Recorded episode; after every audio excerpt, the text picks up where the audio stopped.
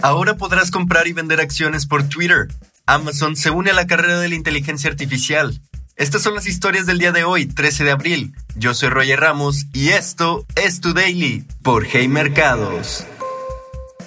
Twitter se une con eToro para comprar y vender acciones. Twitter estará permitiendo a sus usuarios acceder a acciones, criptomonedas y otros activos financieros a través de una alianza con eToro, una plataforma de trading social. Comenzando el día de hoy, los primeros accesos serán liberados para que los usuarios comiencen a probar esta nueva característica en la aplicación.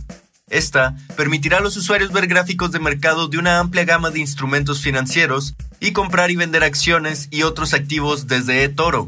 La asociación entre las dos compañías representa un acuerdo poco habitual, pero muy digno de reconocer para Twitter desde que Elon Musk tomó las riendas como CEO tras comprar la plataforma por 44 mil millones de dólares el año pasado. SoftBank le dice adiós a Alibaba. SoftBank venderá la mayor parte de su participación en el gigante chino de Internet Alibaba. SoftBank, inversionista de tecnología japonés, vendió 29 mil millones de dólares en acciones el año pasado, pero la venta no se detuvo ahí pues este año vendió otros 7 mil millones de dólares. Por el tipo de venta que realizaron, el contrato le da la opción a SoftBank de recomprar las acciones más tarde, pero parece que este no es el plan, pues el grupo ha concretado diferentes tratos que incluyen la venta de las acciones. Las acciones de Alibaba cayeron más de 5% antes de la apertura del mercado, borrando alrededor de 13 mil millones de dólares en valor de mercado. La venta de estas acciones disminuirá la posición del grupo japonés sobre Alibaba a menos del 4%. Esa es una caída desde el 14.6% de propiedad que tenía la empresa a finales de septiembre.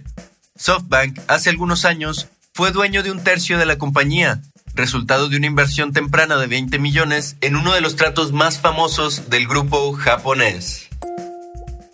Amazon lanza un nuevo servicio en la nube con inteligencia artificial. Amazon está introduciendo un nuevo servicio en la nube llamado Bedrock, el cual puede ser utilizado por desarrolladores para mejorar su software con sistemas de inteligencia artificial que pueden generar textos, de manera similar al popular sistema de ChatGPT.